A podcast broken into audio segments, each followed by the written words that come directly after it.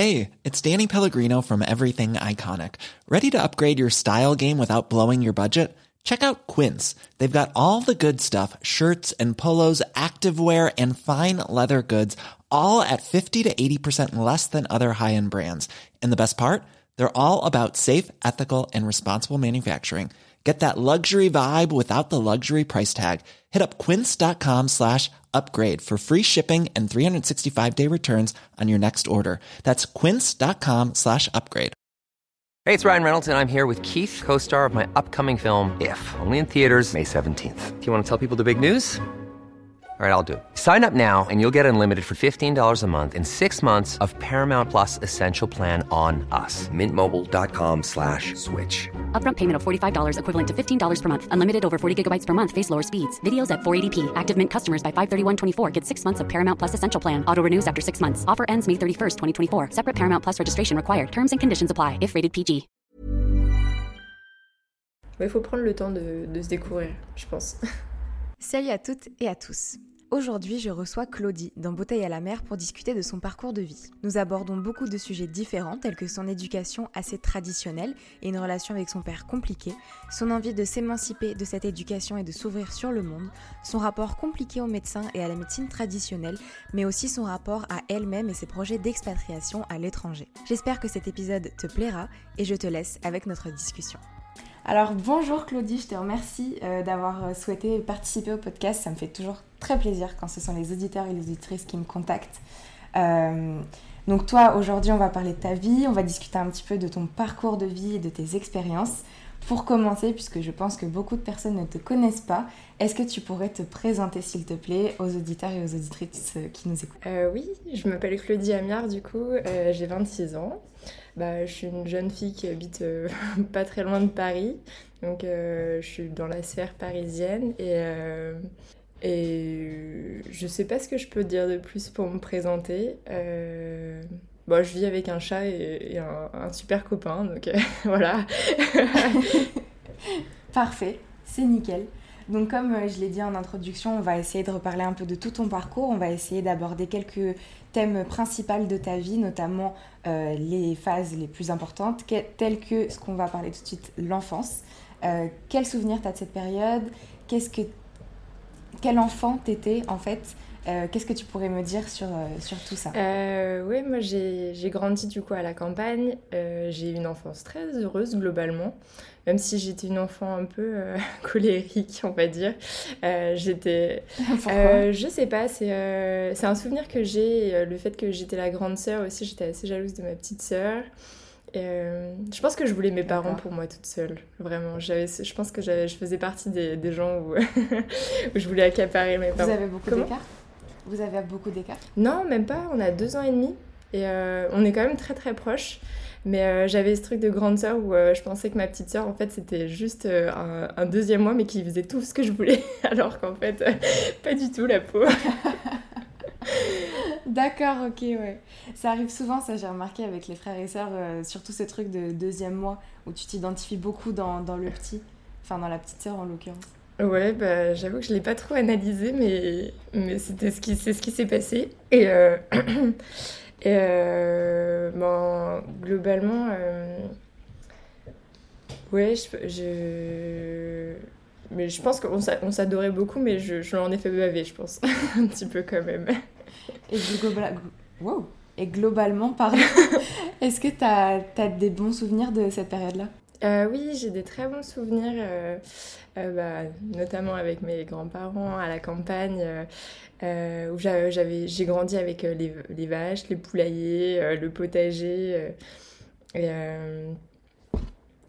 avec ma soeur, on avait beaucoup de liberté en fait, du fait de ne pas être en ville. En fait, on nous laissait aller se balader toute seule bah, là où on voulait, enfin, périmètre quand même accepté. Ouais, bien sûr. Mais euh, non, j'ai grandi euh, de. C'était assez, euh, assez heureux mon enfance. C'est plus vers l'adolescence où ça c'est un peu compliqué, mais. Mais sinon, on était assez pourri quand même, je dois dire. D'accord. Et au niveau de ton éducation, comment ça s'est passé? Est-ce que tu as ressenti, par exemple, comme la question que je pose à chaque fois, une éducation particulièrement genrée ou, ou pas? En fait, euh, c'est marrant parce que j'en ai discuté avec ma sœur de ça. Et euh, pour elle, pas du tout. Et en y réfléchissant, moi, je dirais que euh, implicitement parlant, en fait, sans, sans vraiment. Enfin, c'est comme quelque chose de tacite. Bah, J'ai une petite fille, je vais lui mettre une robe.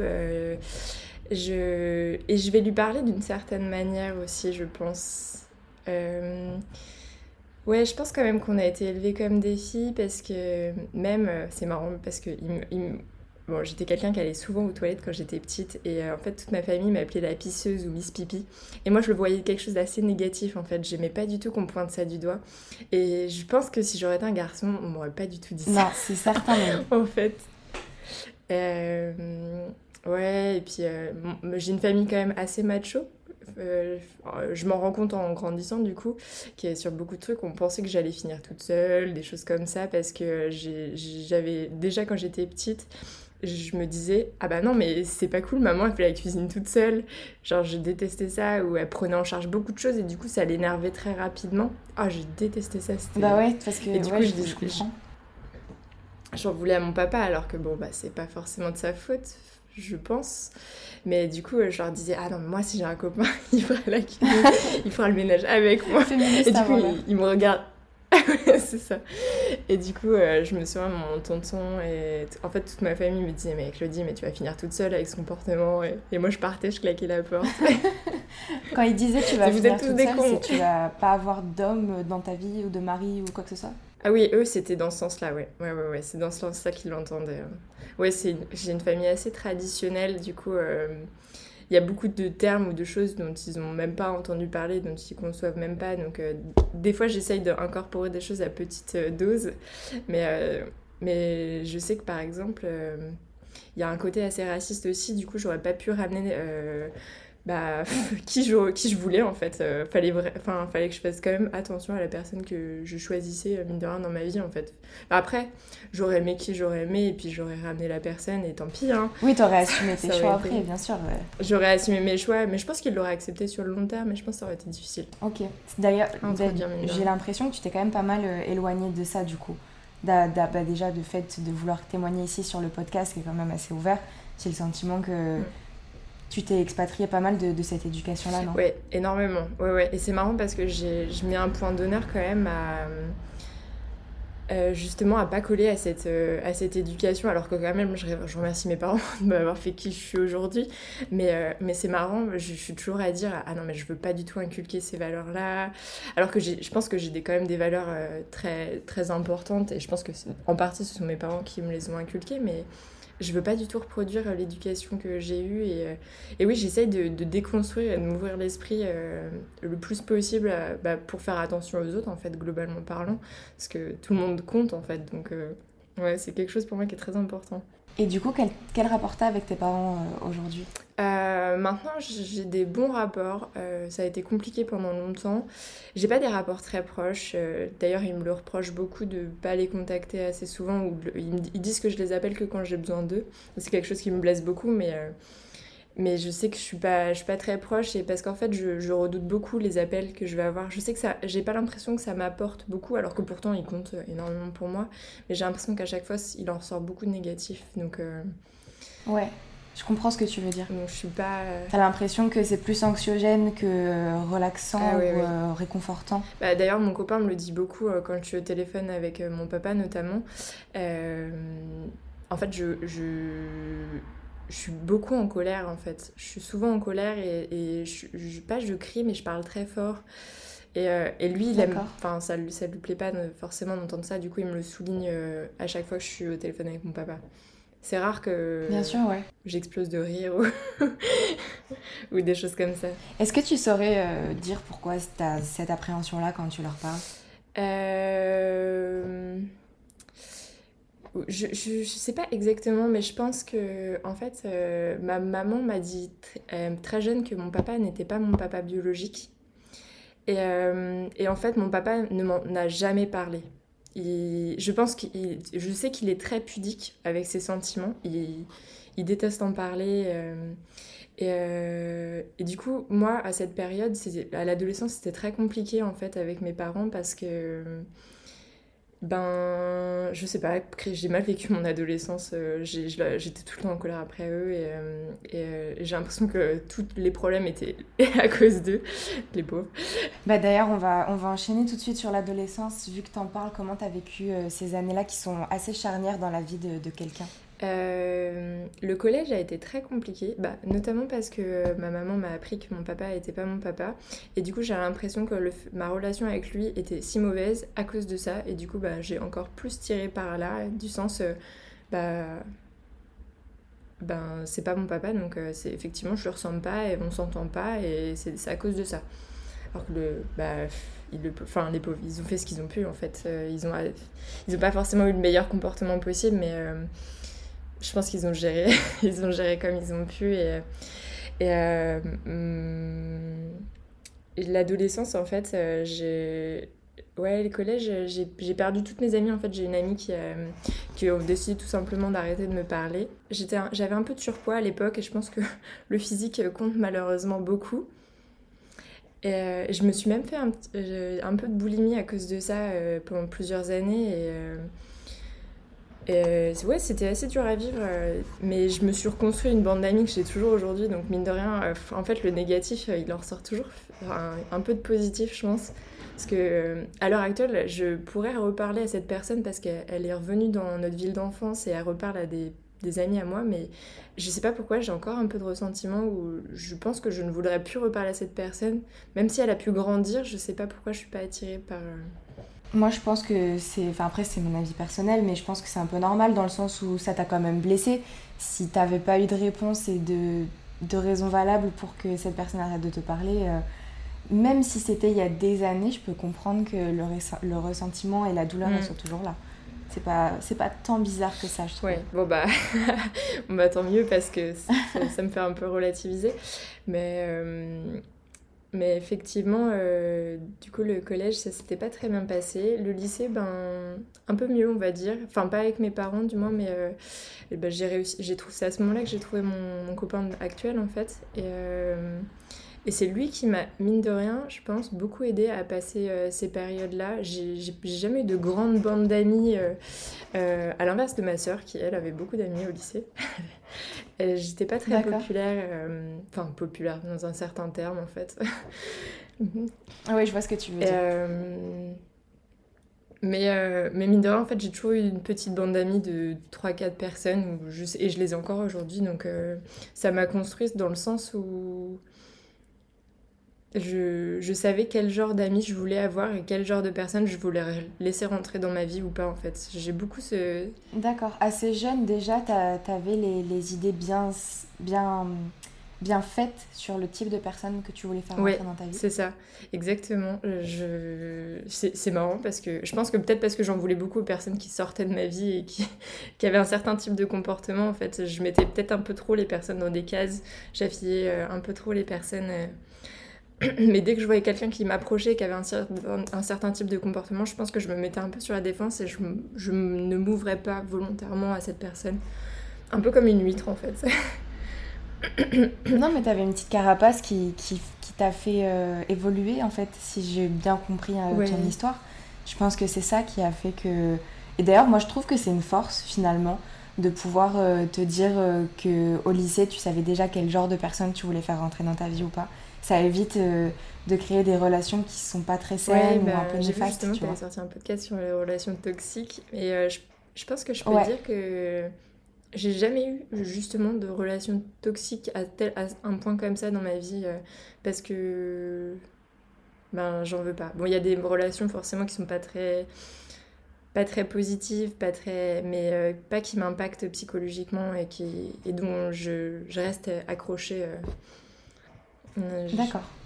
Bah, c'est bah, une bonne chose, c'est une bonne chose. Mais bon, et euh, à l'époque de, de l'adolescence, comment tu voyais ton corps? Quel rapport t'avais avec lui? Euh, bah Justement, vu que j'avais eu un peu de boulimie quand j'étais au collège, euh, en fait, ça a été un peu le contre le contre-coup parce que donc primaire collège, j'étais j'étais vraiment grosse pour mon âge parce que mes parents sont des bons mangeurs, ma famille en général sont des très bons mangeurs, donc forcément ma sœur et moi avons hérité de ça.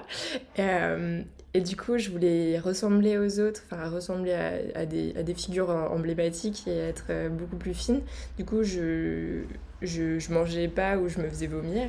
Et, euh, et sauf que Sauf que quand euh, bah, il y a eu la puberté, donc euh, la pousse des seins, etc., et bah, ça faisait l'effet inverse en fait. J'avais pas assez de chair et du coup j'avais pas de seins qui se formaient, contrairement aux autres filles. Et du coup j'étais en train de me dire oh, Qu'est-ce que j'ai fait? J'ai raté ma vie Ah oui, d'accord. Ah, sur quelque chose en plus qu'on contrôle pas, c'est si. Bah oui, oui, oui, j'étais. Mais. et, euh, Bon, sauf que maintenant ça va mieux, mais sauf qu'à l'époque. En plus, il y avait un garçon que j'aimais beaucoup et je me disais, il regarde d'autres filles parce qu'effectivement, elles, elles ont le ventre plat et elles commencent à avoir des formes. Ah, c'est horrible. Mais euh, après, au lycée, vu que j'ai eu Maxence, mon copain qui est rentré dans ma vie, bah, je me suis rendu compte que ça n'avait pas autant d'importance. Et à l'époque, j'avais pas d'acné, donc j'avais de la chance de ce côté-là. Mais, euh, mais ça a toujours été un peu compliqué parce que bah, je, je, savais qu'il fallait que je fasse attention à ce que je mange, il fallait que je fasse attention au sport parce que j'avais pas un métabolisme forcément qui, euh, qui euh, un métabolisme de magazine. Je pense qu'il n'y a pas grand monde qui C'est vrai qu'il m'a pas l'air d'être. non, il n'est pas très. Non, finalement, c'est pas une référence en fait.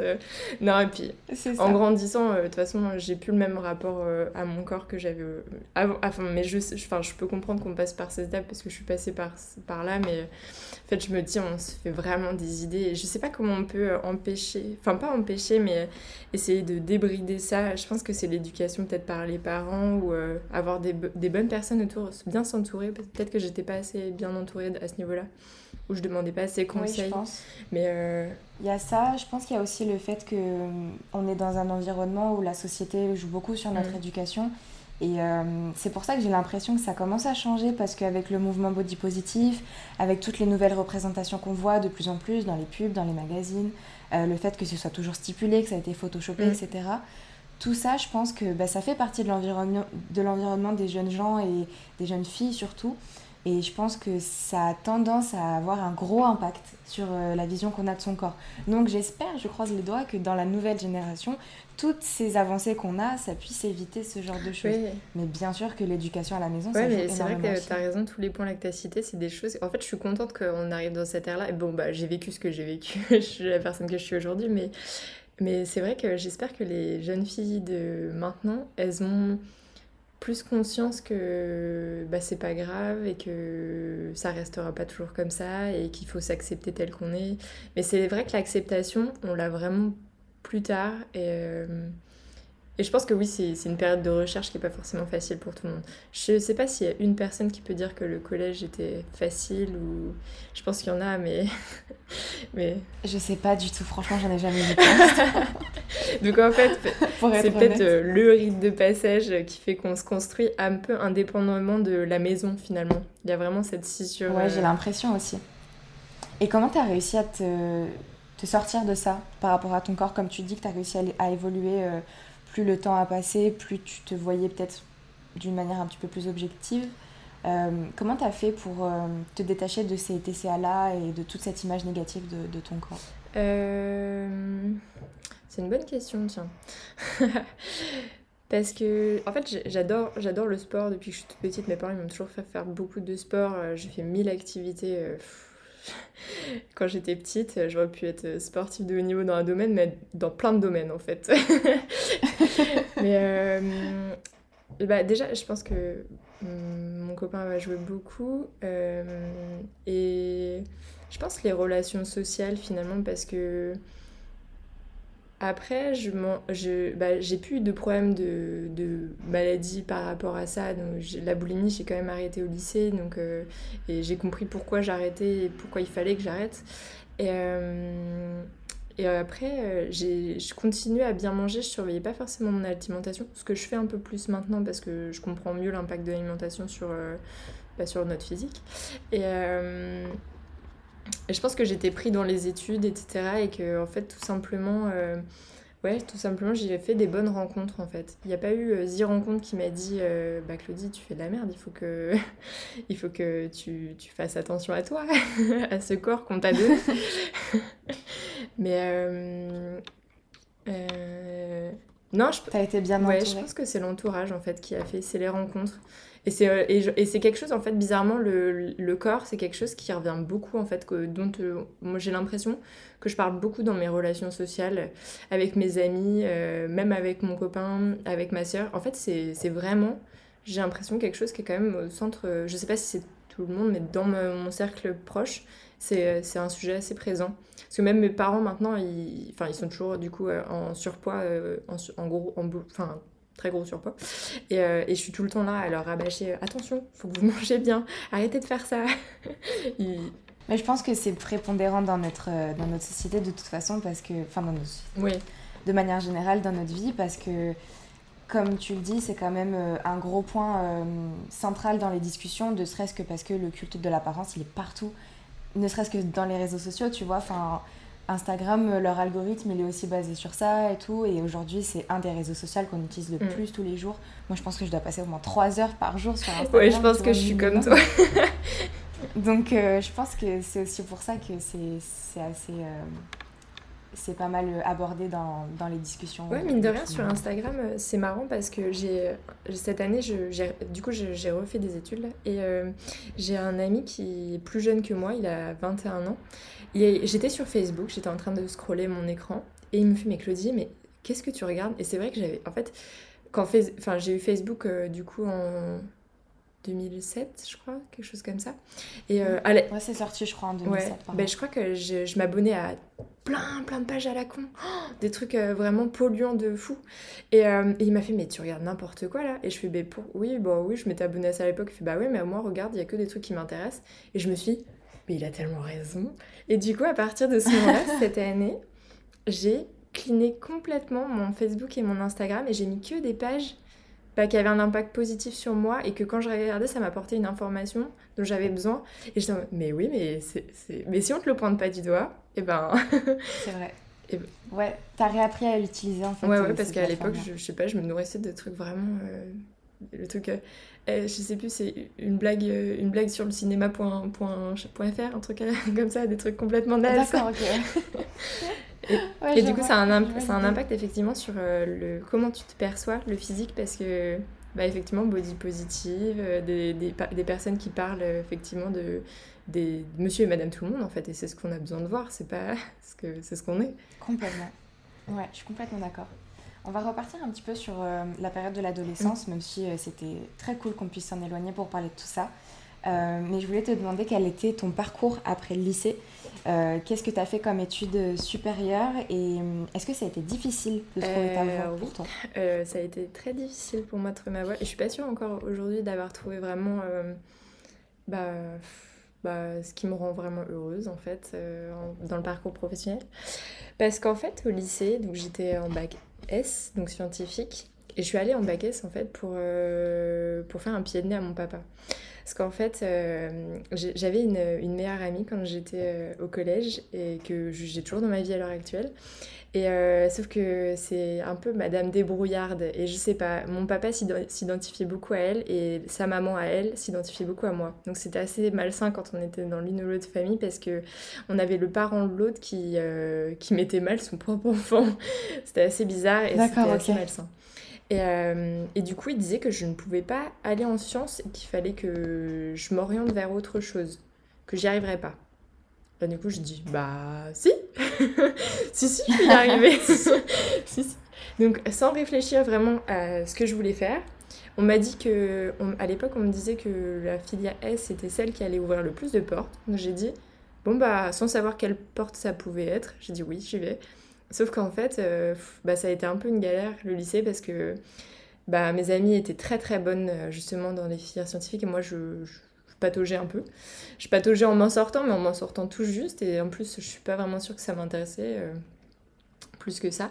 Bon, après je suis très curieuse donc je m'intéresse à beaucoup de choses, mais euh, ça euh, c'est autre chose. Et, et du coup, quand il a fallu choisir son, son parcours sur, sur post-bac, euh, je, je voulais suivre une amie qui voulait partir en médecine, et sauf qu'on a eu un étudiant de médecine qui est venu et qui nous a dit Ah, mais euh, t'auras plus de vie sociale, tu vas vraiment euh, limite faire un burn-out. Et j'étais en mode ah oui, je veux vraiment m'orienter là-dedans.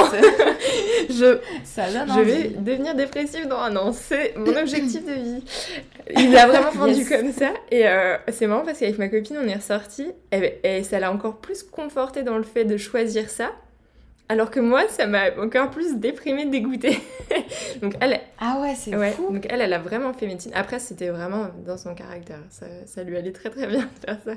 Elle s'en est très bien sortie.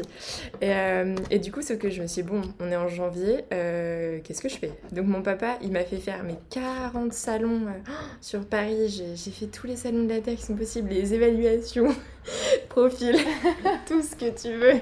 Je les connais par cœur. Ouais, les tests d'orientation. C'est ça. Et euh, bah du coup, je me suis dit, bon, je fais un travail manuel, j'ai fait un truc S, donc il faut optimiser cette filière quand même. Donc j'ai dit, bon, le métier de kiné me déplaît pas trop. Euh, je savais pas trop. enfin, en vrai, quand on est au lycée, je me rends compte que pff, les métiers, on sait même pas ce que c'est, on sait même pas ce que c'est la vie de. Non, c'est trop tôt. Ah, c'est tellement tôt. On peut pas, on peut vraiment pas se projeter. C'est incroyable. Et, euh, donc, je me suis inscrite dans une prépa. J'ai été acceptée dans une prépa sur Paris. Donc, euh, arrivée sur Paris. Et euh, cette Yes. prépa très très difficile, bah, comme toutes les prépas. hein. Et, euh, et je sais pas, je je pense que j'étais pas dans une très bonne année après le lycée parce que justement toutes mes copines allaient à Tours justement faire médecine et pas moi. Et donc j'étais toute seule. Mon copain aussi était, mais il vivait pareil, sa première année d'études supérieures, très très Il mal. a fait quoi comme, Comme euh, moi, comme étude pas du tout. Enfin, il était là, il était dans Lui, il est parti en, en maths info sur Paris. Donc euh, c'était pour devenir un euh, informaticien, je suppose, à l'époque. Mais ma- en fait, le niveau, lui, il n'était pas allé en S, il était en ES, était très très dur. Et du coup, il a arrêté, par exemple, euh, ouais, je crois qu'il a arrêté en janvier les cours. Donc euh, moi, j'étais en prépa, j'étais en mode, ah, lui, il arrête les cours. C'est mon seul exemple sur Paris qui fait des cours. Bon, euh, moi, j'ai une prépa là à finir. Donc j'ai foiré mes concours de kiné. Enfin, je pense avoir foiré, du coup, on n'aura jamais les résultats, mais... et euh, en fait, j'ai été acceptée dans une école de podologie et mon papa, il m'a dit euh, Bah, Claudie, là, tu fonces, je ne repaye pas une année parce que c'est payé en plus. Et Je- ouais, bien sûr. Donc, ça, c'est. Donc, euh, mon papa m'a dit Alors, si tu fais ce choix-là, par contre, euh, Ouais, t'es tu vas à fond, quoi. Ouais, t'es sûre de toi, là Je fais Ouais, je suis sûre, oui. Euh, du coup, je suis allée dans une école de podo parce que bah, j'ai eu le les résultats plus rapidement et du coup, on a annulé les résultats pour les écoles de kiné, donc euh, on saura jamais. Et, euh, et du coup, j'ai fait mes études de podologie sur Paris, mes trois ans. J'ai été diplômée. Et euh, en sortant du diplôme, donc j'ai exercé pendant un an et je me suis dit, mais c'est pas le métier que je veux faire. Donc mon papa a trois ans plus an de prépa payé. Euh, comment dire que tu peux juste tu vas faire ce métier ce que c'est la podologie pour les personnes qui seraient pas du tout Oui, familiarisées avec euh, tout ça plaît? ouais, tout à fait. Pédicurie podologie, donc en fait, c'est le praticien qui va s'occuper des pieds et du membre inférieur du corps. Donc, on peut aller le voir pour des soins et pour euh, des semelles, pour redresser euh, si on a des douleurs euh, de n'importe quelle sorte. Et ça t'a pas passionné du C'est coup pas un métier très connu. En fait, c'est un métier, c'est un beau métier, hein, franchement, et on- ça a la chance de pouvoir être indépendant. Donc tu peux vraiment gérer ton emploi du temps et l'URSSAF. Sauf que, en fait, euh, moi, en podo, j'ai beaucoup aimé cette année où j'ai travaillé, enfin la première partie, en fait, parce que j'ai bougé dans toute la France, j'ai été dans plein de cabinets, donc je, je- je voyageais tout le temps. Et ça, c'était trop bien de voir, toute, de voir plein de personnalités différentes. euh, j'ai adoré, mais au bout d'un moment, il fallait que je me fixe. Donc j'ai choisi euh, deux collaborations. Une collaboration à Rambouillet et une à Évreux. C'était très loin, donc je faisais beaucoup de trajets de chez mes parents. Et, euh, et ce- à celle de Rambouillet, ça s'est pas bien passé. Je suis tombée sur une dame qui était en fin de carrière et euh, le contact est vraiment pas passé au point que ça me, ça me rongeait vraiment. Et mon papa me disait Non, mais Claudie, euh, oui, forcément, c'est dur, mais il faut que tu t'accroches. Et moi, du coup, je culpabilisais. Je me disais Non, mais c'est moi le problème. Tu travaillais dans le même cabinet qu'elle du coup, c'est ça? T'étais dans son cabinet? En fait, en collaboration, il y a deux options. Ouais, en fait, tu travailles pour la personne. Donc, euh, ça veut dire qu'à la fin, elle va te reverser un pourcentage de ce que tu as travaillé. Et euh, tu, soit, tu, soit la personne a un grand cabinet et elle a deux salles et du coup on travaille en parallèle, soit elle a qu'une salle et du coup ça lui permet d'avoir une journée de libre ou deux journées de libre par semaine en fait.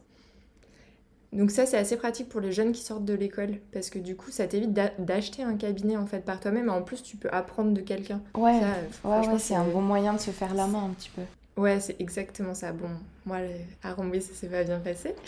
Euh, et en plus, je travaille dans des maisons de retraite en parallèle parce qu'en fait, les podos, ils peuvent intervenir euh, auprès des, personnes âgées, euh, justement en EHPAD et à l'hôpital. c'est des prestations que, qui nous sont demandées. Et, euh, et, du coup, j'ai vu toutes sortes d'EHPAD. ça donne pas très envie. Certaines donnent très envie, mais pas d'autres. Et euh, en fait, c'est euh, ce qui m'a déplu dans le métier de podologue, c'est plus le contact justement à la vieillesse. En fait, le rapport, le rapport aux maladies, bah, des maladies très compliquées comme Alzheimer, Parkinson, et vraiment le rapport aussi à la mort. En fait. Oui, bah, bien sûr. Hum, c'était je pouvais je me je, suis en fait euh, c'est marrant parce que mon copain a eu une phrase hier soir.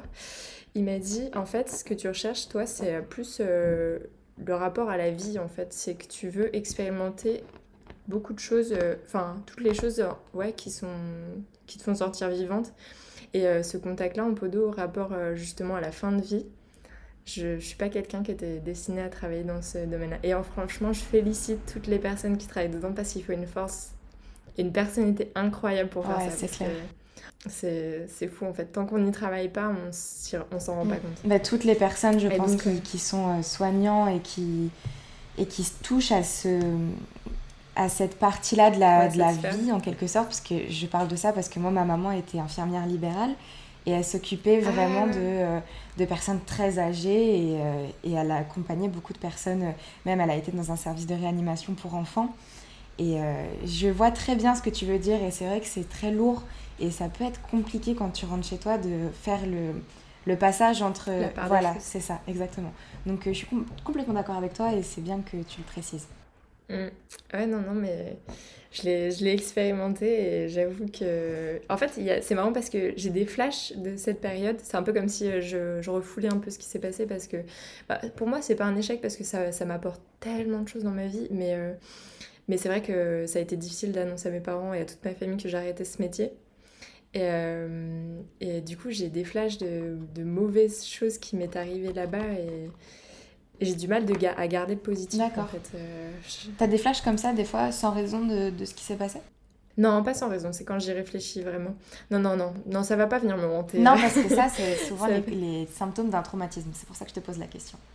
Ah d'accord. Non non non, c'est pas c'est pas trop c'est pas une expérience traumatisante. Euh, c'était traumatisant sur le coup. En fait, j'ai eu un patient qui avait Alzheimer. Donc euh, en fait, c'est pas de sa faute parce que la personne malheureusement n'était plus vraiment là. Et sauf que c'était un ancien avocat. Donc c'était quelqu'un qui avait beaucoup de prestance et beaucoup d'importance dans sa propre enfin dans, dans, sa vie en général. Et du coup, euh, à chaque fois je venais lui soigner les pieds, c'était catastrophique il me faisait tomber en larmes en fait parce que justement il était dans une plaidoirie. Ouais, d'accord, ok. il était en, en fait, et du coup, moi, madame, je ne pouvais pas lui faire. Euh, euh, je pouvais pas lui soigner les pieds en fait, et du coup, euh, il, me, il me faisait fondre, fondre en larmes, alors que c'est complètement débile. Hein, mais, Non, c'est pas débile, c'est juste que ta personnalité, elle ne s'accordait pas avec ça. Oui, oui, non, mais, oui, oui, non, mais voilà, c'est un des souvenirs et du coup, je, bah, je suis contente d'avoir arrêté. Oui, t'as pris, as pris la bonne décision, je pense. C'est courageux d'ailleurs d'avoir fait ce pas-là. Euh, comment tu as vécu la, vie parisienne, le passage de la campagne, comme tu nous le racontais au début, aux études, euh, à la capitale, euh, tout ça? Comment ça s'est passé pour toi? Bah, du coup, au début, assez difficile, puisque justement, je quittais toutes mes amies et mon confort, en fait. mon confort pour la découverte, et j'étais toute seule. je me suis dit, putain, je vis encore une nouvelle rentrée Déjà, tu avais le passage dans une nouvelle école. Mais en fait, la vie parisienne, je, me suis dit, ah, je vais vraiment euh, me mettre sur le mode de vie de mon papa. Mon papa, il fait ça depuis, euh, je sais même pas, plus de 20 ans. Euh, du coup, il part à 6h le matin, il rentre, il est 20h le soir. Donc, en semaine, très compliqué, quoi. Mais il y a beaucoup de gens qui font ça. Hein. Mais je me suis... je me suis fait aspirer dans le mode de vie parisien parce que j'avais pas trop le choix. Euh, du coup, j'ai passé, j'ai fait 4 ans là-bas et en plus, j'ai renouvelé ça euh, pendant 3 ans après. Donc en fait, ça fait 7 ans que, que je fais l'aller-retour en fait sur Paris. Et euh, le constat maintenant, c'est que en fait, la campagne, ça me manque trop. C'est vrai. C'est Ouais, ouais, ouais. En fait, il y a tellement de liberté à vivre sur Paris, mais il y a tellement de côté négatif aussi, en fait. Euh, en fait, il faut faire le prorata par rapport à sa personne et, et savoir ce, que, ce, est, ce qui est bon pour toi, en fait. Euh, je fais plus en plus de constats avec beaucoup de jeunes, en fait. Je, je me rends compte qu'il y a beaucoup de jeunes qui, qui ont le même constat que moi. bah, sur Paris, en fait, c'est marrant, tu as un espèce de mode de pensée automatique. C'est-à-dire? Que je sais pas, tu prends le, tu prends le train, soit tu es sur ton téléphone, regarder une série, toi tu es sur un livre, soit tu es sur ton ordi, tu prends le métro comme tout le monde, tu es, un peu, ouais, es monsieur, madame, tout le monde qui marche en parallèle d'autres personnes que tu connais pas, qui t'as la tête dans les chaussures, t'es pas trop bien, t'es pas trop réveillé, t'avances, tu vas au travail, tu passes ta journée, bon, elle se passe bien ou mal, tu, et tu fais le chemin inverse et le soir, bah, t'es claqué, tu, tu dors. Ouais, je vois ce que tu veux dire. Et moi, je, et moi, c'est vraiment pas un mode de vie qui me qui m'attire du tout en fait. et tu penses que Paris, du coup, euh, enfin la capitale, en, tout cas, euh, accentue. Ouais, accentue ça. Ouais, pour moi, ça, ça accentue ce phénomène-là. Je pense que tu, on le retrouve forcément dans d'autres euh, villes. À la campagne, en fait, je le compare beaucoup. J'ai des amis qui travaillent, qui sont à, bah, à, la campagne, Chartres. Pour, désolée pour les Chartres. Mais euh, par exemple, ils sont à un quart d'heure de leur boulot, ils rentrent à 17h chez eux et ils m'ont dit, ils me disent, on jardine et on va dans notre piscine. Bon, c'est un luxe qu'ils ont. Il faut savoir qu'ils ont, ouais, ils ont un jardin et une piscine, donc, euh, mais c'est incroyable. C'est, enfin, c'est incroyable.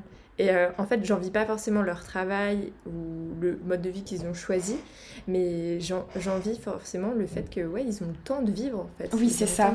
Exactement, c'est exactement ça. Je j'arrivais pas à saisir, euh, j'arrivais pas à trouver les mots, mais c'est exactement ce que tu décris. C'est qu'ils ont le temps de vivre à côté de, de leur travail. Parce que, bon, on peut choisir un travail qui nous passionne, et, euh, mais enfin, on va quand même y passer 80% de notre vie. Et euh, c'est ce qui va nous faire manger. Et, euh, même si autant il nous plaît, etc., et ben, c'est pas ça qui va faire qu'on va s'épanouir personnellement et que. Enfin, après, c'est mon mode de pensée, hein. c'est pas forcément le mode de pensée de tout le monde, et, mais moi je pense que l'épanouissement personnel, il se passe pas forcément au travail, pas que en tout cas. C'est important de, bah, d'y faire attention et de le choyer en fait ce, développement personnel. Et en fait je vois mes parents, c'est vrai que quand on était petite, en fait on les voyait pas euh, en semaine euh, du tout en fait. Ils travaillaient tous les deux sur Paris, du coup euh, je m'en suis... ça j'ai fait ce constat là il y a pas longtemps justement le fait que effectivement mes parents je les voyais pas la semaine et que ben, même si autant ils aiment leur travail autant ils étaient épuisés tout le temps un peu à râler quoi. Ouais ouais bah, bien sûr. Finalement. Moi c'est. Et du coup ça oui bizarrement je l'ai associé euh, à, Paris. Bah oui non je comprends. Le fait de râler. Je comprends. Après, j'ai des, des, moments très, très joyeux sur Paris. Hein. Je, des fois, je lève la tête, je vois les buildings avec euh, les, les oiseaux qui volent et je suis en mode oh, super beau. Et des fois, il y a des couchers de soleil sur la gare Montparnasse qui sont tombés par terre. Mais mais euh, bah, pour moi, la balance, euh, elle n'est pas là. Quoi. Ouais, pour toi, il y a plus de points négatifs que de points euh, positifs. Ouais, et ouais, ouais, ouais. C'est tout à fait ça. Alors que pourtant, il y a... ce que j'adore, c'est qu'il y a beaucoup de nouveaux concepts, par exemple de bars, de restaurants. En fait, les personnes essayent de se réinventer. Et ça, je trouve ça fabuleux. Oui, c'est sûr, ça, c'est quelque chose que, tu ne retrouveras pas forcément, par exemple, en province ou à la campagne. Exactement. Oui, bah oui, bah là, euh, nous à Rambouillet, ce qu'on déplore le plus. Oui, bah c'est sûr. On n'a pas de bar et de petits euh, restaurants sympas qui ouvrent. Bah après, je dis ça, mais euh, bah, il y a des grandes villes en France où, ça existe. Par exemple, moi, je suis sur Montpellier, et bien que ce soit mm. une grande ville, ça reste petit par rapport à, Paris. Et ça, disons que, par, par exemple, pour le, le trajet de, de, travail, tu mettras rarement plus de, allez, peut-être une demi-heure, une heure grand maximum si vraiment il y a des bouchons. Mais euh, moi, je sais que je mets rarement plus d'une demi-heure pour euh, faire euh, fac chez moi ou même travail chez moi. Donc, c'est vrai que ça, c'est une qualité de vie qui, qui existe. Et il y a quand même ce truc-là de d'avoir la nouveauté qu'offre la vie urbaine, en quelque sorte. Mm. Donc, je pense que tu peux trouver des villes où tu as un petit mélange. Ah, bah, effectivement, Montpellier. ah, c'est une très belle ville, hein, je la conseille à tout le monde. non mais c'est ça parce que pour aller sur Paris par exemple je mets euh, enfin pour pas pour aller sur Paris parce que pour aller sur Paris je mets 40 minutes mais en fait pour aller de mon travail chez moi ou de l'école chez moi je mets 2 heures le matin 2 heures le soir. C'est incroyable le temps que je perds en fait, c'est pas du temps que je perds parce que bah, je fais des choses sur ce trajet mais c'est tellement épuisant en fait. Oui c'est pas le même temps de qualité que tu pourrais passer euh, chez toi ou, ou ailleurs. Ouais Exactement, faire du sport. Euh, il y a même euh, cette année, j'ai sorti une idée. Je me suis dit pourquoi dans les trains on n'installe pas, au lieu de sièges comme ça, des librairies ou des salles de sport avec un abonnement et pendant tes 35 minutes de trajet. Ça, c'est une start-up à mettre en place. Franchement, la SNCF. Ouais, je te jure, faut que tu ailles mettre un projet de, de salle de sport dans les TGV. ah, ce serait le C'est une bonne idée en vrai. Mais bon, ça, c'est un vaste sujet. On pourrait en parler pendant des heures. Et je crois d'ailleurs qu'on va peut-être en reparler plus tard.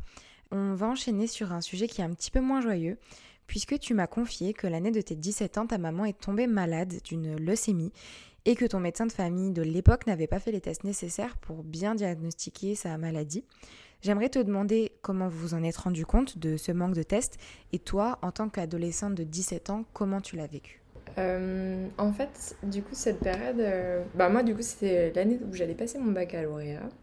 C'était avant Noël, donc je crois que c'était vers octobre. En fait, ma maman se sentait pas bien et euh, elle avait des nodules derrière la tête qui lui faisaient mal. en fait, je, pense que je m'en veux un peu parce que je pense que j'étais assez égoïste à l'époque et en fait, très égoïste à l'adolescente dans tous les cas. Enfin, c'est une période assez ingrate et et du coup, j'étais pas très à l'écoute de ma maman à ce moment-là. Euh, je sais qu'en fait, le, médecin a, diagnostiqué une, toxoplasmose. Donc, euh, c'est la maladie euh, dont il faut faire attention. Les femmes enceintes doivent faire attention. c'est la maladie qui est transmise par les chats. Et nous, vu qu'on avait un chat, ça, bon, ça tombait un peu sous le sens. Mais l'état de ma maman, il s'est dégradé. Et du jour au lendemain, je l'ai plus vue, en fait. Elle était plus là. elle est partie à l'hôpital mais dans un hôpital spécialisé où euh, il y a des sas et on peut pas rentrer comme dans un moulin. Et, euh, euh, et, en fait, on mon papa, il nous en a pas parlé parce que mon papa, justement, comme je disais, est très pudique. Il a un rapport à la maladie et enfin à toutes ces choses-là qui est assez étrange. Et donc, avec ma soeur, on n'a pas su ce qui s'est passé. on, s'échange des souvenirs avec ma soeur parce qu'on a du mal à compléter toutes les deux cette période. C'est comme si on, on avait bah, justement que des que des petits bribes de souvenirs, mais c'est très flou. Euh, elle, elle me disait qu'elle pleurait pour aller à l'école, euh, des choses comme ça. Moi, je m'en souviens pas du tout. Je me souviens juste que quand j'en parlais à mes amis, elles m'ont dit Bah attends, euh, parle-en plutôt à cette personne, parce que moi, je suis pas trop à l'aise que tu m'en parles. Et, et, en fait, bah, ma maman, c'est le, le, seul Noël en fait où elle a passé, où elle n'était pas là. Et, et je sais que mon papa, j'ai la maman de ma meilleure amie, justement, qui m'a confié plus tard que euh, elle, il l'a contacté pour pleurer en fait et que nous euh, ben, on n'a jamais eu cette, euh, su cette faiblesse. Et du coup nous on en voulait beaucoup à notre papa aussi pour nous avoir mis à l'écart de ça. Parce que bah, ma maman j'ai l'impression qu'elle a vécu sa maladie toute seule en fait.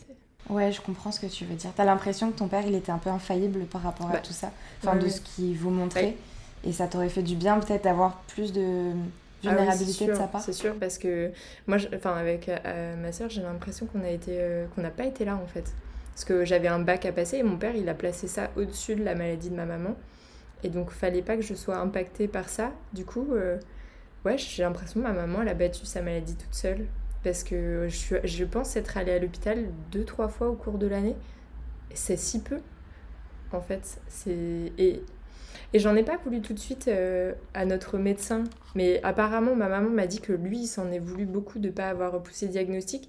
Mais en grandissant maintenant, je me rends compte du type de médecin qu'il souhaite être et qu'il est, en fait, dû à sa personnalité. Et du coup, maintenant, je lui en veux beaucoup plus qu'avant. Parce qu'en fait, euh, c'est quelqu'un qui. Bah, qui est contre le système de la sécurité sociale et qui trouve qu'il y a trop de gens qui font de la bobologie. Et, euh, et, du coup, en fait, de, de par ce postulat-là, il a une mauvaise pratique parce qu'en fait, parce que c'est pas la seule fois où il n'a pas poussé les tests, euh, il y a plein d'autres fois sur mes parents, parce que du fait de leur obésité. Et, euh, et en fait, justement, lui, il va pas pousser les tests, il va faire des diagnostics trop hâtifs pour éviter justement qu'on paye par exemple des IRM, des scanners ou des choses comme ça. Et en fait, moi, du coup, pour moi, c'est un mauvais médecin. Bon, mes parents vont toujours le voir, mais euh, moi, maintenant, je ne peux plus, en fait, aller contacter cette, euh, ce, médecin parce que je trouve que... Et du coup, maintenant, je lui reproche beaucoup, en sachant ça, en ayant grandi, parce que vu que je me suis dirigée à la podologie, on a eu beaucoup de communication ensemble sur les pratiques alternatives. Du coup, j'ai appris à découvrir son, le côté médecin plus que le côté. Enfin, j'ai appris à. je sais pas, j'ai réussi à sortir quelque chose de ça et. Et, euh, et en fait, euh, ouais, je trouve que maintenant, euh, ben, dans sa pratique, il y a quelque chose qui est pas, qui est pas bon. Et je, je pense qu'il y a beaucoup de médecins en fait qui exercent de cette façon. Et du coup, c'est assez, assez affolant. Ouais, en fait, si j'ai bien compris, du coup, ils, préfèrent éviter de faire des gros examens qui pourraient impliquer des frais supplémentaires à la sécurité sociale, mm. Plutôt que de pousser les choses au maximum pour être certain de son diagnostic. Exactement. C'est tout à fait ça. Tu l'as bien, tu l'as bien mis en forme. C'est vrai que moi, c'est un sujet qui me, qui m'énerve tellement que je pense que j'arrive pas à mettre les mots dessus. Et... Non, mais tu l'as très bien expliqué, c'était juste pour bien synthétiser. Et c'est d'ailleurs très bizarre. moi, je ne crois pas avoir rencontré de médecin de ce ah genre-là. mais euh, je pense que tu as raison et que ça doit certainement exister parce que ça ne m'étonne pas tant que ça, en fait, euh, finalement. Ce truc-là de bobologie, comme euh, tu dis. Bah, en plus, en fait, c'est un médecin dans ses valeurs profondes. Je pense que il pense avoir raison et je pense qu'il y a des bonnes choses quand même parce qu'en fait, il fait des soins en mince en Somalie, je crois. Enfin, en gros, il va dans les pays d'Afrique pour faire, pour euh, faire des soins donc, euh, en tant que médecin, et je trouve ça vachement bien. Mais quand il revient, il a un peu le postulat de dire bah, attention, ailleurs, il y a quand même euh, des, des, maladies, enfin, des personnes qui ont vraiment besoin, et vous, vous venez pour ça. Et sauf que. Ouais, je, je pense que ça a été tellement loin dans sa psychologie que, ben, effectivement, maintenant c'est pas forcément un très bon médecin. Et, euh, je pense que c'est un bon médecin, mais là, il y a eu trop de cas dans ma famille où bah, il a mal agi de par ce, cette décision-là que bah, maintenant, ouais, effectivement, ça me fait regarder un peu mieux en fait les, les médecins que je vais choisir. Et lui, de je, je, peux plus aller euh, le prendre en tant que médecin traitant. Quoi. Oui, non, c'est complètement compréhensible. Euh, toi qui as un, un, pied un petit peu dans ce domaine de la santé, je me pose une question, est-ce que les médecins ont euh, une obligation, en tout cas la possibilité, de mettre à jour leurs connaissances? Parce que j'ai l'impression qu'il y a beaucoup de médecins qui sont un peu à l'ancienne et qui pratiquent euh, des, choses, qui ont des comportements qui sont assez inappropriés et qui ne sont pas dans l'air du temps en fait. Et euh, si ce médecin avait peut-être la possibilité ou l'obligation de mettre à jour ses connaissances, est-ce que ce serait pas une bonne chose? Est-ce que c'est fait? Est-ce que c'est possible? Est-ce que tu, sais quelque chose euh, Déjà, je sais qu'il n'y a pas d'obligation de quoi que ce soit, parce que ce sont des médecins.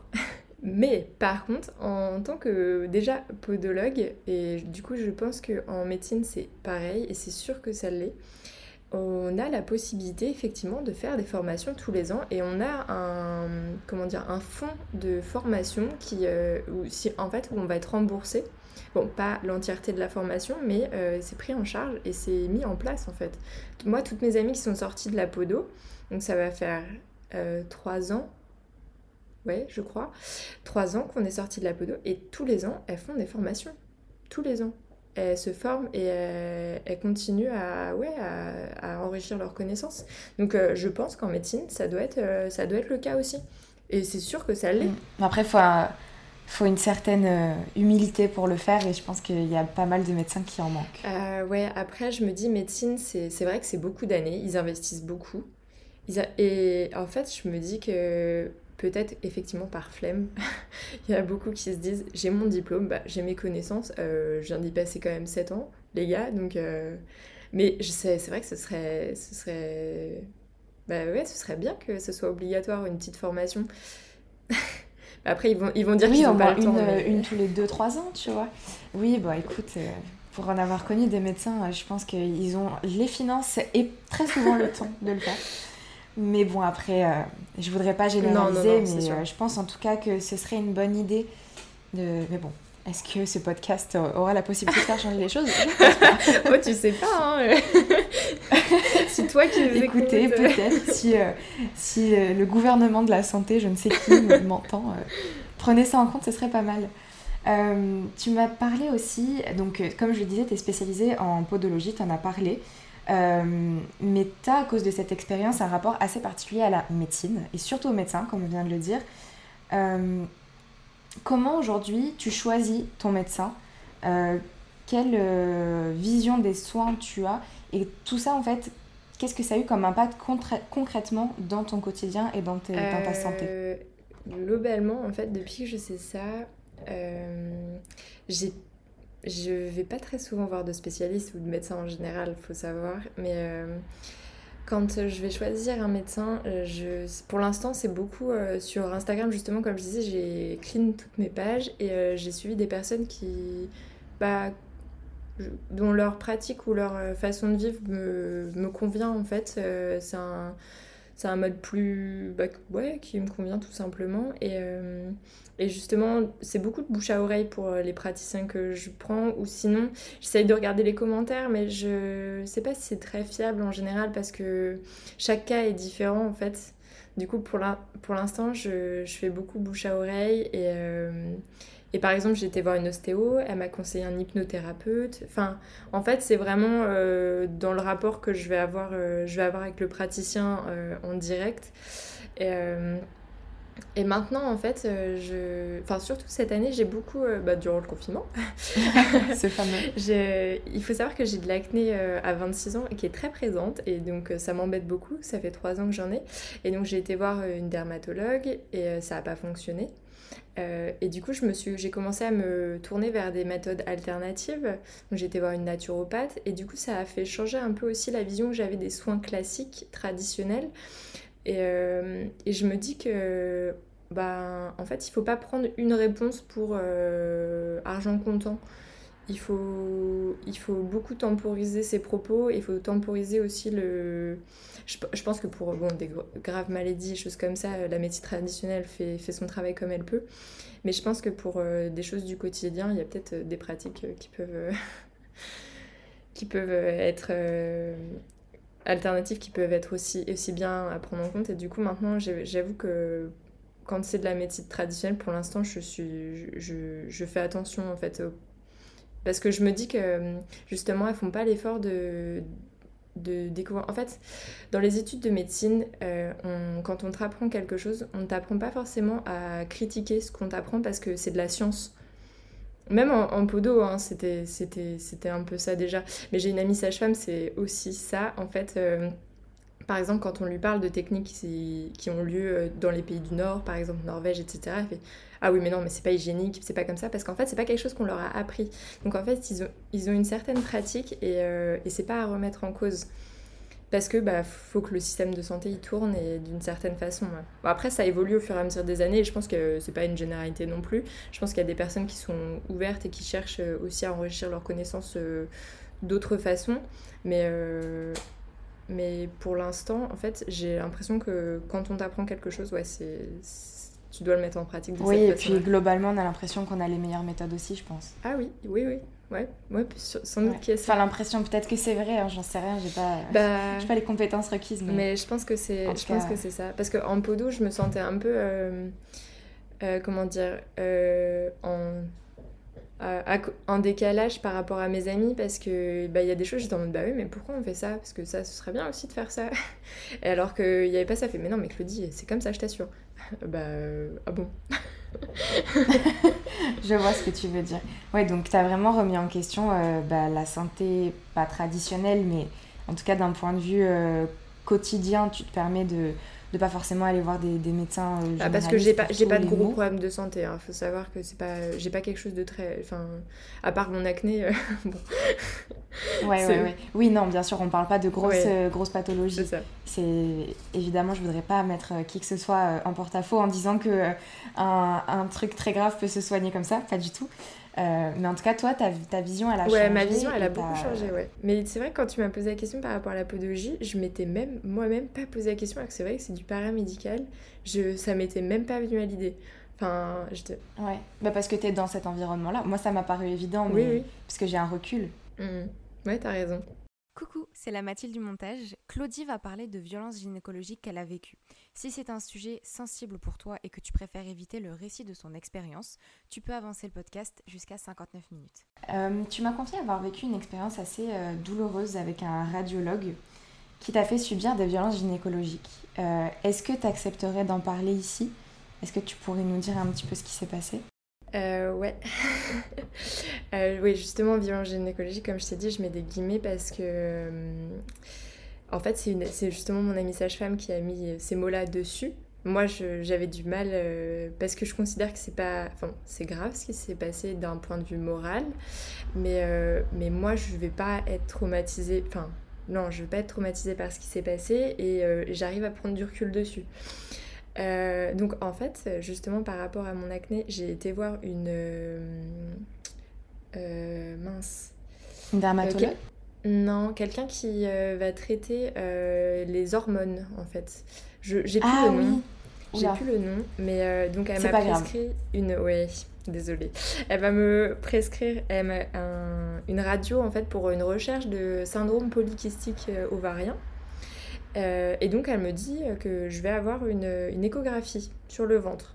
Donc je lui dis bah très bien, moi il n'y a pas de souci. Donc, donc je prends rendez-vous chez un radiologue. Et pour ce coup-là, j'avoue que j'ai pas respecté le choix de de radiologue qu'elle m'avait qu'elle m'avait donné en fait euh, alors que bah, normalement c'est je mets un point d'honneur à, faire attention à ça et là euh, j'étais pressée je j'allais partir en vacances donc euh, j'ai choisi le, radiologue de ma ville D'accord. Ce qui n'est pas forcément une mauvaise idée en soi. Hein. Tu pouvais pas savoir. Que... Oui, oui, je pouvais pas savoir, mais du coup, je me suis pas renseignée. Et, et donc euh, le matin où je devais y aller, bon, j'avais beaucoup de choses à faire dans la journée, mais je, le truc qui me stressait le plus, à la limite, c'était de boire un, litre d'eau euh, à deux heures avant rendez-vous. D'accord. Bon, ça va. Euh, ouais, ça va. Et donc j'y vais, je, je, me présente, et sauf que c'était après le confinement, donc j'avais pas, j'avais pas, j'avais pas de masque, donc j'étais stressée parce que j'avais oublié mon masque. Donc je me présente à l'intérieur, elle, me donne un masque, après avoir vérifié que j'avais rendez-vous, je m'installe dans la salle d'attente. Et euh, donc on me dit de rentrer dans une espèce de, de cabine. Et bon, j'étais en mode, je fais quoi? Parce que du coup, j'ai vu aucun médecin. Je, Est-ce que je me déshabille? Qu'est-ce qu'il faut que je fasse? Donc je reste habillée et je pose juste mon sac à main. Donc il y a un radiologue assez âgé. Donc je sais plus, il devait avoir 60, 60. Ouais, il était vraiment en fin de carrière. Donc euh, je pense à un, un, un vieux radiologue. Il m'installe, donc sans me dire bonjour, dans une salle. Tu sais, c'est un peu le côté assez froid de certains médecins. Ah, j'ai trop du mal avec ça. Ouais, moi aussi, ça, ça me braque instantanément en fait. Ah je, suis en mode bon, j'espère que ça va bien se passer. Euh, bon, on fait ça. Donc euh, il me dit bon, pourquoi on vous recherche? Et je lui ai dit un Spock, ça l'a énervé parce que donc euh, comme certains vieux praticiens, il faut dire les choses sans les appellations courtes. Il faut dire. Il me dit alors non, c'est pas un Spock, c'est un syndrome polycystique ovarien. Ah bah pardon, il fait vous êtes de la médecine? Je fais non non. donc j'étais bon, c'est pas grave. Il m'a installé il m'a installé sur le, fauteuil, donc euh, je j'étais stressée. Donc j'étais pas stressée mais là j'étais stressée. Donc il me il me donc il me fait l'échographie. Il me dit qu'il voit rien que ça l'énerve blablabla. Il était en train de râler. Je lui dis euh, bah, je suis désolée. Euh, parce que je m'excuse. Alors que c'est pas de ma faute. Oui c'est oui, quelque ça chose. qui est, qui est fou c'est que tu peux rien y faire quoi. Oui, mais oh, c'est que c'est comme ça. Et, et, donc il me dit bon, on va le faire par voie endovaginale. Et du coup, je le regarde, je fais Pardon? En fait, j'étais pas du tout préparée euh, parce que, en fait, euh, à part chez le gynécologue, euh, bah, j'ai jamais eu d'autres examens. Bah, par là, quoi. Gynécologique, exactement, exactement. C'est la première fois, donc, enfin, première fois chez un autre praticien que d'ailleurs je ne connaissais pas. Et, et du coup, j'étais, ah, d'accord. Et il me fait, bah, faut que vous alliez vous changer. Pardon Ah, ah d'accord, bon, je vais, retirer, je vais retirer mes affaires. Donc euh, j'étais tellement pas à l'aise que j'ai retiré ma culotte que quand je suis revenue, parce que je voulais pas me trimballer dans le couloir toute nue en fait. C'est pas quelque chose qui me... Totalement. C'était pas quelque chose qui me chauffait. Donc euh, je reviens et j'étais un petit peu sonnée, je sais pas pourquoi, donc la situation me mettait pas très très bien. Et donc quand il est revenu, il a commencé à... Et donc il, il a voulu le faire, et sauf qu'en fait j'avais oublié que j'avais mes règles et que j'avais mis un tampon. Et je me suis fait. Euh, bah, j'ai jamais été autant humiliée de ma vie en fait. Le, le monsieur euh, m'a incendié, s'est énervé, il était dégoûté de moi, il voulait même plus me regarder parce que j'avais mes règles. Et euh, il m'a mis dans un état de panique tel que j'étais en mode mais je fais quoi là je Juste parce que, bah en fait, ouais, c'est. Bah en fait, avec le recul, je, je, je, je, peux comprendre, mais en fait, je sais pas parce que je suis une femme et ils traitent des femmes et le rapport Moi, je peux pas comprendre, honnêtement. Je, je pense que hum, as, ton ami a très bien fait de qualifier ça en tant que violence gynécologique. Après, je. Encore une fois, j'ai pas les compétences si tu veux, mais en tout cas, vu de l'extérieur, moi, ça me paraît très violent quand même euh, de que tu n'aies pas été préparé, qu'on te dise ça d'un coup, que. Euh, Et puis en plus de ça, il n'y a rien de plus naturel que, que d'avoir ses règles, mais Enfin, je, je, comprends vraiment que ça a été compliqué pour toi. Et je bah. suis contente que ce soit pas traumatisant parce que ça aurait pu l'être. Bah, en fait, euh, du coup, je suis revenue après avoir retiré mon tampon et il a fait l'examen. Donc, euh, du... il était très brusque parce que, bah, en plus, il savait que j'avais mes règles. Donc, euh, il appuyait exprès partout. après, je sais pas si c'est le déroulement du. Je pense que oui. Je, je sais pas si c'était volontaire ou pas de sa part. Et euh, quand je suis partie, je me suis je suis en pantalon blanc et j'ai plus de protection. Et j'ai appelé mon copain, je suis tombée en larmes.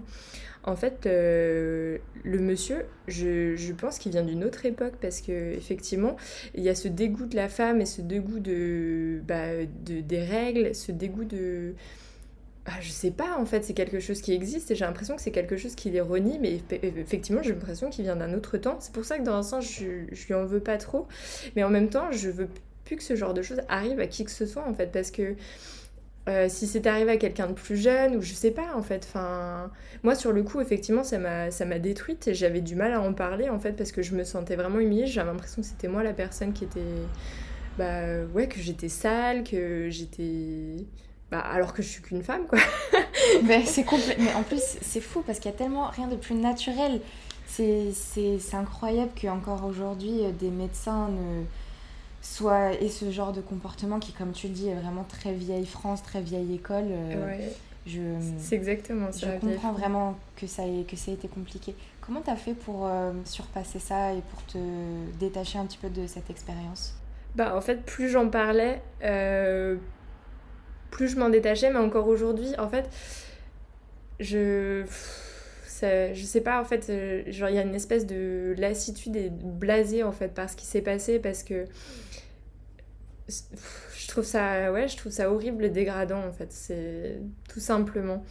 Et, euh, et c'est pour ça que maintenant, justement, je veux mettre un point d'honneur à choisir mon praticien, parce que si. Enfin.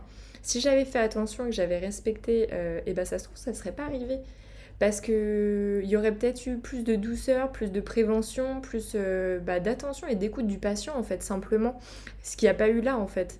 Là c'était quelque chose d'automatique et de robotique et euh, il n'y a pas eu de rapport à l'humain et euh, il y a...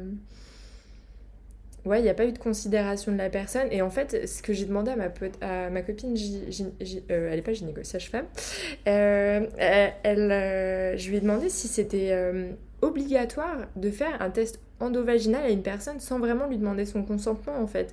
Est-ce que même pour ce, pour ce type de pathologie, j'ai l'impression que c'était un truc de routine qu'il faisait et je sais même pas s'il y a eu une, un tant soit peu de, de questionnement sur le fait est-ce que c'est nécessaire que je fasse cet acte euh, gynécologique Est-ce qu'elle est d'accord aussi? Ouais, aussi, est-ce qu'elle est d'accord? Et, euh, et, moi, j'ai même pas. Enfin, sur le coup, je, pourtant je suis, quelqu'un d'assez engagé, etc. Mais quand ça, concerne ma propre vie, je me rends compte que je fais même pas attention à, à mettre les idées et les valeurs que j'ai en pratique parce que j'étais un peu comme une loque. Je me suis laissée, euh, je me suis laissée vivre par ce qui s'est passé. J'étais un peu sous le coup du choc. Mm. Alors que si ça avait été pour quelqu'un d'autre ou ma soeur, j'aurais été en mode non mais là, il faut que tu dises quelque chose là. non mais en plus c'est normal. Mais en plus c'est bien que tu le dises parce que je voulais, euh, je voulais rebondir là-dessus. Euh, je pense que beaucoup de femmes ont vécu des violences gynécologiques. Moi-même, j'en ai déjà vécu. Et j'ai l'impression qu'on a tendance à pas en parler par honte. Euh, et c'est vrai que quand c'est notre propre expérience, ça touche tellement à quelque chose d'intime et de personnel que hum, c'est très compliqué en fait euh, de, réussir à en parler. Donc déjà, je te remercie vraiment de m'accorder ta confiance et de partager cette parole. Je pense que c'est très important. Et euh, pour revenir sur le fait que effectivement quand ça concerne notre propre expérience, on a du mal à, réagir, on peut être, je pense, la plus engagée du monde quand tu es dans un contexte où euh, tu subis une violence aussi personnelle que celle-ci. Euh, tu as ce syndrome de sidération ouais, déjà ça, syndrome qui de fait, sidération, ouais. qui fait que tu as du mal à que tu ne peux pas en fait que cliniquement c'est prouvé tu ne peux pas réagir et ça faut pas en avoir honte c'est complètement normal et c'est aussi normal de se dire après coup j'aurais dû faire ça, j'aurais dû faire ça. Quand on est sur l'instant, déjà il y a la peur de la hiérarchie du médecin qui, comme tu le dis, a une certaine posture. Mm. Euh, il y a ce truc-là d'être une femme et que souvent on se sent rabaissé dans la société, surtout sur euh, ce sujet-là des règles et tout ça. Donc tout ça, ça fait qu'on est dans un, dans un environnement qui nous conditionne à pas réagir. Donc il n'y a pas de culpabilité à avoir, c'est normal de ne pas réussir à, à, agir comme on aurait aimé le faire. Et euh, bah, plus on va réussir à en parler, plus on va prendre conscience. Et moins ce truc-là de, de, de, conditionnement sera présent. Donc euh, c'est déjà un énorme pas que tu fais d'en parler. Et vraiment, je te remercie. Je suis très heureuse que, tu bah, aies pris la parole. J'ai rien fait derrière en fait. Je, en fait, j'ai demandé euh, qu'est-ce que je peux faire. Euh, mais en fait, euh, je peux, je peux rien faire. Il en existe plein. Mais en fait, je savais pas si je voulais réagir par rapport à ça, par rapport à ce médecin. genre, soit en laissant un commentaire. Et en fait, je, suis un peu démunie. Et, du coup, je me dis, bon, en parler sur le podcast, c'est peut-être le meilleur moyen de.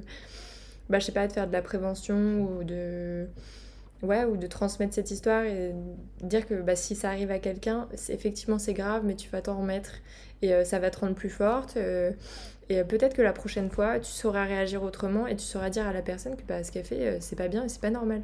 Bien sûr, et puis dire que si on a le droit de refuser un examen qu'on veut pas faire.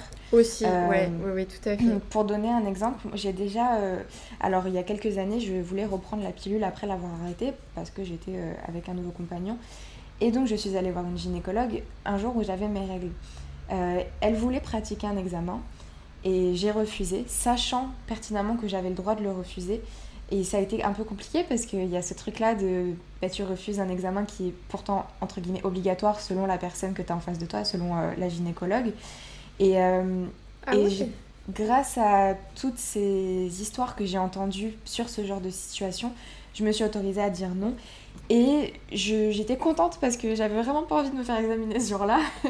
et en plus, surtout pour euh, une, juste une prise de pilule, elle n'avait pas vraiment besoin euh, de, de faire ça. Et euh, au début, ça a été un peu délicat parce qu'elle ne comprenait pas trop. Mais mm. voilà, préciser qu'on peut refuser et même si ça met un petit malaise, bah, à la limite, c'est pas grave et que tu, on, est, on doit se protéger de, de tout ça. Ouais, ouais. Ah oui, bah, franchement, t'as raison et je te trouve très courageuse d'avoir, euh, d'avoir dit non parce que ouais, je, je, me, je, me, mets à ta place dans cette situation et euh, j'avoue qu'il il faut quand même des tripes. Hein. bah, c'est ce que je dis après, plus t'es baigné dans un environnement où tu te rends compte que c'est possible, ouais. plus tu te donnes le, droit courage de le, faire. Ouais, tu te donnes aussi le droit de le faire. Ouais, ouais, je pense que t'as raison, c'est vrai. Bah, je te remercie en tout cas pour, euh, pour ce partage. donc aujourd'hui, comme tu le disais, t'as 26 ans. Euh, et tu dis toi-même euh, pas vraiment être à l'aise dans tes baskets. Euh, c'est ce que tu m'as dit en tout cas en introduction du mail que tu m'as envoyé. tu es à la recherche de ta voie, de ton chemin. Tu as repris des études comme tu en as parlé. D'ailleurs, j'aimerais bien te demander dans quoi parce que j'ai oublié de te le demander. Et, tu dis être indépendante sans vraiment l'être. Qu'est-ce qui te manquerait selon toi pour être vraiment mieux avec, avec toi-même? Eh bien, justement, toute est la, question est là. c'est pour ça que j'envisage de partir avec mon copain.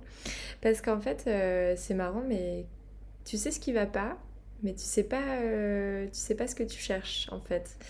Euh, je sais que je j'aspire pas à ce mode de vie pour l'instant, le mode de vie que j'ai à l'heure actuelle. Il n'y a, y a rien qui m'inspire dans le mode de vie non plus de de mon entourage. En fait, j'ai besoin de prendre de la hauteur euh, sur, euh, sur ma vie et sur euh, la vie d'autres personnes en général. J'ai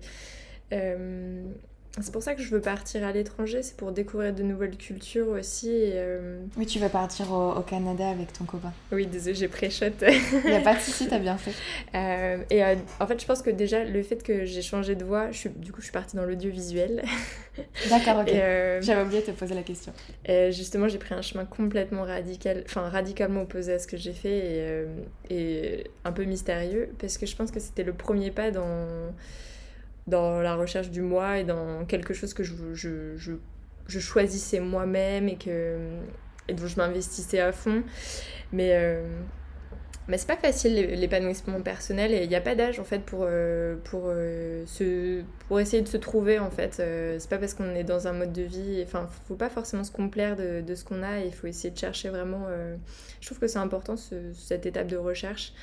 Et, euh, et, bah, sauf que je le, je le comprends maintenant, je, le et je, je, veux l'acter maintenant parce que 26 ans, je me dis, euh, bon, je prends quand même un coup en fait, même si c'est jeune. 26 ans, je me dis, j'ai quand même envie de, bah, je sais pas, d'être bien, de commencer à, à, trouver mes baskets justement. T'as envie de t'installer quoi dans ta vie Ouais, j'ai envie de m'installer, j'ai surtout envie d'être heureuse en fait, de, de vraiment être heureuse, de, de, profiter pleinement et de pas euh, avoir un petit truc derrière la tête qui me dit euh, pourquoi ça va pas, pourquoi qu'est-ce qui, qu'est-ce qui va pas, regarde, il y a plein de choses qui vont. et, euh, et c'est pas facile aussi de le faire comprendre à son entourage ça. Le fait que nous-mêmes, je pense que ça les inquiète aussi beaucoup, le fait que... Enfin moi je sais que mes parents, je pense que ça les inquiète un peu que je sois pas bien, ils se disent mais qu'est-ce qu'elle a Claudie? Ouais, ils se disent euh, elle a tout pour être heureuse et ça va pas. Ouais, c'est ça, exactement, exactement. Ouais, mais il faut prendre le temps de, de, se découvrir, je pense. Bien sûr, en plus si tu sens qu'il y a quelque chose euh, qui te manque, c'est qu'il y a quelque chose qui te manque, donc euh, mm. c'est important de faire les choses pour toi. Du coup, tu sais ce que tu as introduit, tu as pour projet de t'expatrier au Canada avec ton compagnon. Mm. pourquoi le Canada? Euh, alors, c'est marrant parce que c'est un pays dont mon copain me parle depuis qu'on est au lycée, le Canada. Il voulait partir faire ses études là-bas et euh, bah, il l'a jamais fait. Mais maintenant, on se dit, on a, on, a fini tous les deux nos études et euh, on va pas reprendre d'études tout de suite.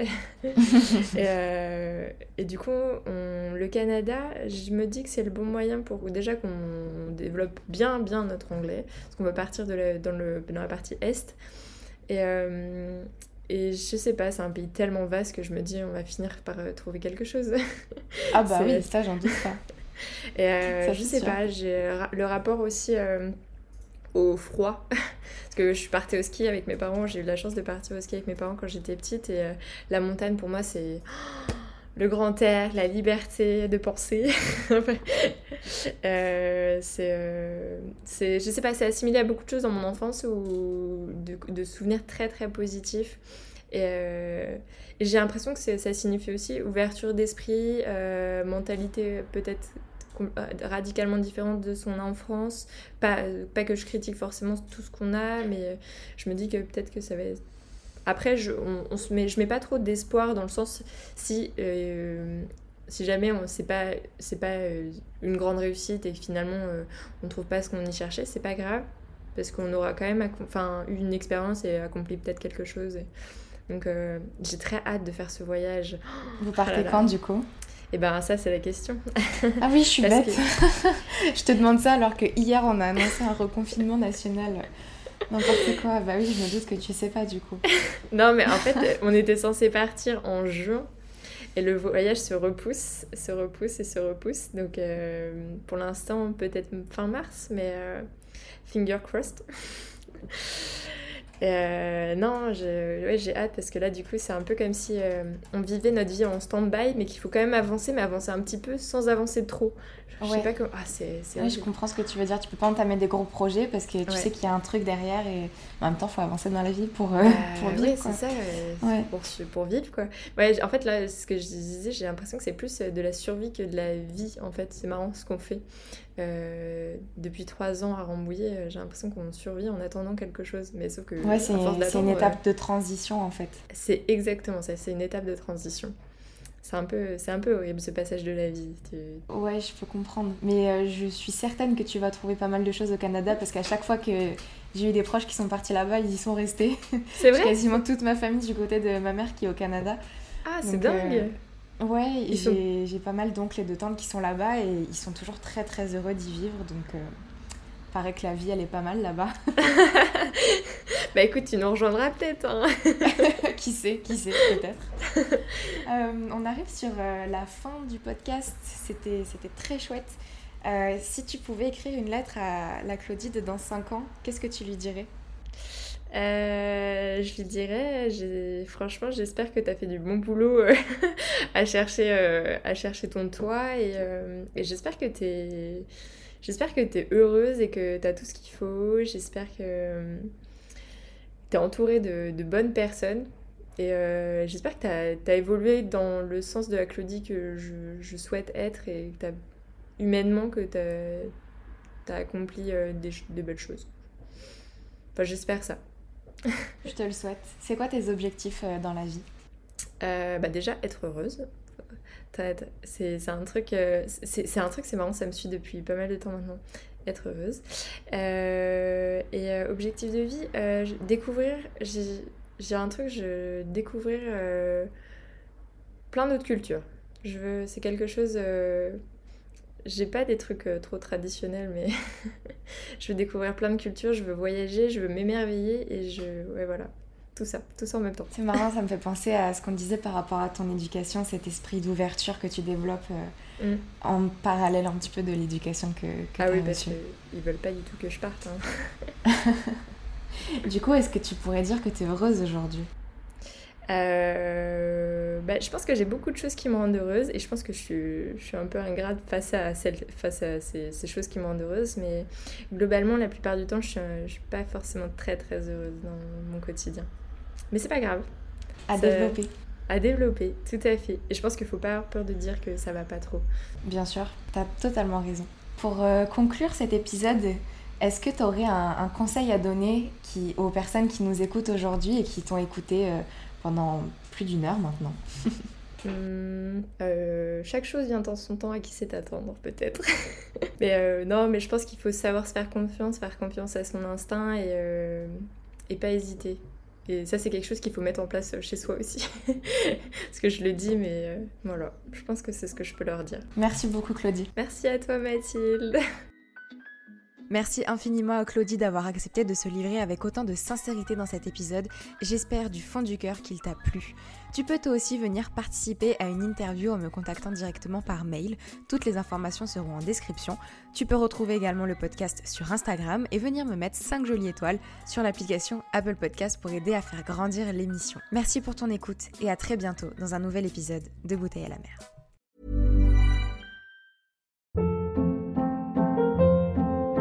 Hold up. What was that? Boring. No flavor. That was as bad as those leftovers you ate all week. Kiki Palmer here, and it's time to say hello to something fresh and guilt-free. Hello Fresh. Jazz up dinner with pecan-crusted chicken or garlic butter shrimp scampi. Now that's music to my mouth. Hello Fresh. Let's get this dinner party started. Discover all the delicious possibilities at hellofresh.com. Even when we're on a budget, we still deserve nice things. Quince is a place to scoop up stunning high-end goods for 50 to 80% less than similar brands. They have buttery soft cashmere sweaters starting at $50, luxurious Italian leather bags, and so much more. Plus, Quince only works with factories that use safe, ethical, and responsible manufacturing. Get the high-end goods you'll love without the high price tag with Quince. Go to quince.com slash style for free shipping and 365-day returns. Imagine the softest sheets you've ever felt. Now imagine them getting even softer over time. That's what you'll feel with Bowl and Branch's organic cotton sheets. In a recent customer survey, 96% replied that Bowl and Branch sheets get softer with every wash. Start getting your best night's sleep in these sheets that get softer and softer for years to come. Try their sheets with a 30-night guarantee. Plus, get 15% off your first order at bowlandbranch.com. Code BUTTERY. Exclusions apply. See site for details.